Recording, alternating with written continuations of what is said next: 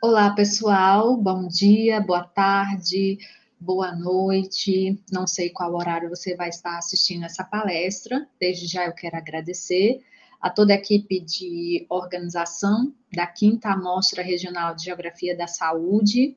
Eu sou Alexandra Rocha, é, professora lotada na unidade acadêmica de Geografia do Centro de Formação de Professores da UFCG. E é, eu vim apresentar para vocês aqui as pesquisas que a gente tem desenvolvido sobre é, Covid-19. Então, desde o dia 18 de março, a gente tem pensado de como que a geografia pode contribuir para também salvar vidas é, relacionadas à pandemia da Covid.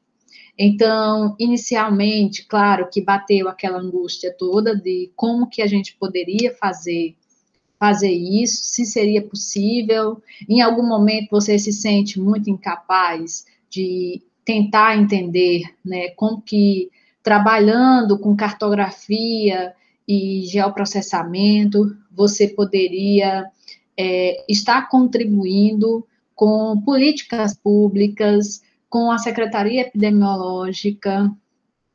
Então, depois de sentar e pensar um pouco sobre essa temática e ler bastante coisa, então eu fiquei acompanhando é, todas as reportagens né, que eu pude acompanhar.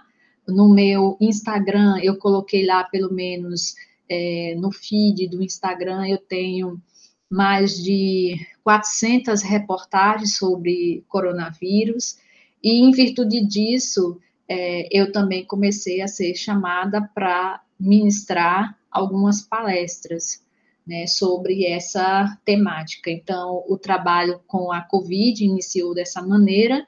É, eu fiz várias chamadas no Instagram para falar sobre, sobre a temática, para explicar a temática, para dizer o que, que os médicos estavam dizendo, que em março, abril, a gente não sabia de quase nada, né, sobre a temática, e depois é, me vi na responsabilidade de oferecer algo à prefeitura né, de, de Cajazeiras, que é a cidade onde está o campus da UFCG, é, no qual eu estou lotada. Então, nós lançamos um mapeamento participativo, inspirados no mapeamento feito pela UFC, né, para toda a região metropolitana de Fortaleza. É, logo em seguida, o pessoal de, é, do Crato também fez um mapeamento participativo, e é, quando Cajazeiras completou 10 casos confirmados, um óbito, né, pouco mais de 10 casos, nós elaboramos um projeto e é, esse projeto foi aprovado pela Secretaria Epidemiológica do município de Cajazeiras. Então, eu vou compartilhar com vocês né, a, a tela aqui desse, desse projeto. Então, é, nós chamamos esse mapeamento participativo de avaliação e gestão dos riscos para o enfrentamento da Covid no município de Cajazeiras. É uma equipe é, de trabalho que é, nós juntamos o FCG e o IF, né, para estar nesse, nesse projeto com a gente, e nós tínhamos ali um mapeamento de questões pessoais, de questões coletivas, é, de questões tanto na zona urbana quanto na zona rural. É, nós fizemos também algumas nuvens de palavra para saber né, como que é a população tinha informações sobre o coronavírus.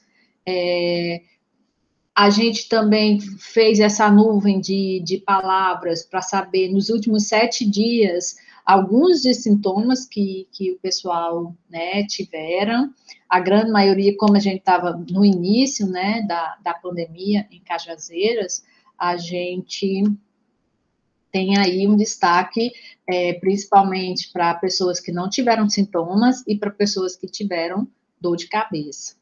É, a gente perguntou também qual é o motivo, né, é, por o fato de alguém da família não estar cumprindo com o isolamento. Essa era uma pergunta muito importante para a gente, né? E o principal apareceu aí compras e trabalho. Tá? E depois nós pegamos todas as informações e nós é, espacializamos nos mapas temáticos.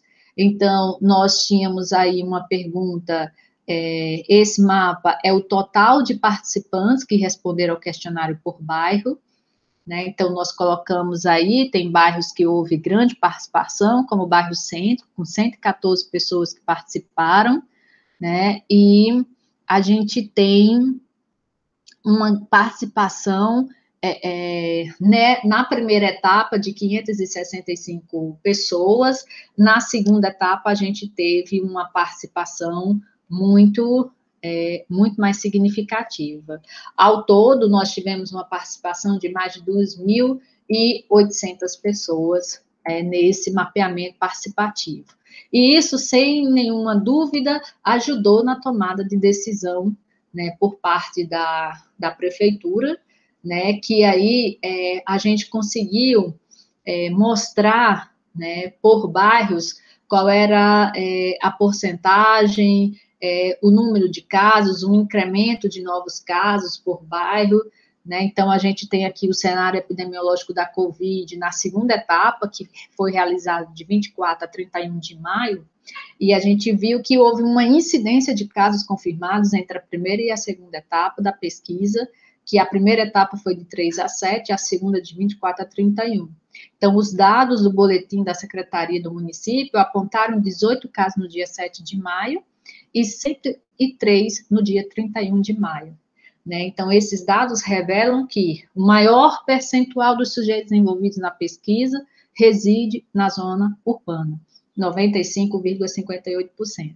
E os moradores é, é, desses principais bairros, eles é, tiveram né, maior participação nessa pesquisa. É também os bairros que tinham o maior número de casos, e isso para nós foi bastante significativo. E é, a, como a gente conseguiu envolver essa população né, para desenvolver essa pesquisa, a gente foi para o rádio, a gente fez uma chamada é, em vários programas de rádio, a gente insistiu que as pessoas pudessem compartilhar o link é, via WhatsApp para que o maior número de pessoas, principalmente a, a, população que estava trabalhando, a população que tinha perdido emprego e a, a população que estava cumprindo o isolamento, né? Então, aquela população de risco. Então, o que, que a gente conseguiu fazer na segunda etapa dessa pesquisa? Nós conseguimos fazer um, um dashboard e nesse dashboard a gente consegue fazer várias é, interações aqui, ó. Quem respondeu o questionário somente do sexo é, feminino. Então, o gráfico aqui, ele modifica. A, a cor, quem respondeu da, é, da cor branca, né? É, da cor parda, da cor preta. Então, a gente fez um dashboard bem é, interativo, né? Então a gente tem aqui, ó, faixa etária é, que respondeu, as profissões, né? Então a gente marcou aqui várias profissões e é, aqui a gente vai é, trabalhando, certo? E ele vai fazendo as as modificações aqui de acordo com que a gente vai solicitando. Tá? Então, a gente conseguiu fazer um material é, bastante interativo. Esse foi um trabalho voluntário, a gente conseguiu né, duas bolsas de pesquisa né, para os nossos, os nossos alunos, e os alunos do IF, como eles já tinham bolsa, eles, eles a participação deles foi voluntária, tá? Nós também tínhamos como compromisso mostrar para as pessoas, através de mapeamento, os casos da Covid é, em Cajazeiras, e aí a gente passou semanalmente a fazer os mapas e publicar no Instagram da Secretaria Epidemiológica. E lá a gente fazia os mapas é, com os óbitos, a gente fazia dos casos recuperados e também dos casos ativos e é, do, do, acumulado. Tá? Então, nós fizemos é, praticamente é, até agora, um pouco antes das eleições, né, só não fizemos agora dentro desse período das eleições porque não era permitido.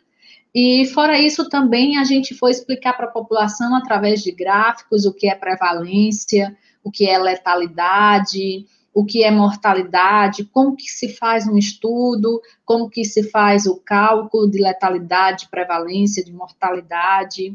A gente participou de programas de rádio para a gente explicar como era que estava a questão da, da doença no município, se estava controlada, se o fator de R, né, o fator de transmissão da doença, estava ou não controlado é, quanto que já foi muito alto, quanto é, nós conseguimos é, reduzir. A gente percebeu, né, no Brasil como um todo, é, um platô da doença que pra, quase que ele não termina mais. Nós estamos no final dessa primeira onda no, no Brasil. É, é claro para nós que os casos diminuíram bastante, os óbitos diminuíram, é, mas essa semana a gente tem aí um, um problema em relação a, aos dados do Ministério da Saúde, né, de a forma como eles jogaram as informações, eh, juntaram to, tudo que estava faltando em um único dia. Então, isso para nós é muito prejudicial, porque você vinha trabalhando uma série histórica. E no momento que você junta todas as informações, você destrói a série histórica, tá? Então, nós tivemos esse esse baque, né, essa, essa semana. Então, fora isso, eu sou coordenadora do, do Laboratório de Cartografia e Geoprocessamento, né, do Centro de Formação de Professores, e na nossa página você pode encontrar todas as pesquisas sobre Covid que nós já publicamos desde março até os dias atuais. Tá? A minha pesquisa mais recente é com o projeto Mandacaru, que aí a gente tem o Comitê Científico do Nordeste e eu, é, felizmente, né, faço parte desse timaço né, de pesquisadores, são pessoas de todas, praticamente, de diversas áreas do conhecimento, não tem, é, apenas eu sou geógrafa, mas o restante são engenheiros, físicos, médicos, matemáticos, cientistas da computação, e nós criamos um dashboard que você vai estar podendo acessar nessa, nessa página, né, aqui, é, da Covid Sub-9. Então, é, no Comitê Científico do Nordeste, nós temos nove subgrupos e eu faço parte do subgrupo 9, tá? Que nós vamos tratar de questões epidemiológicas, mapeamentos temáticos e análise de modelos matemáticos relacionados à COVID. É, eu acho que era isso.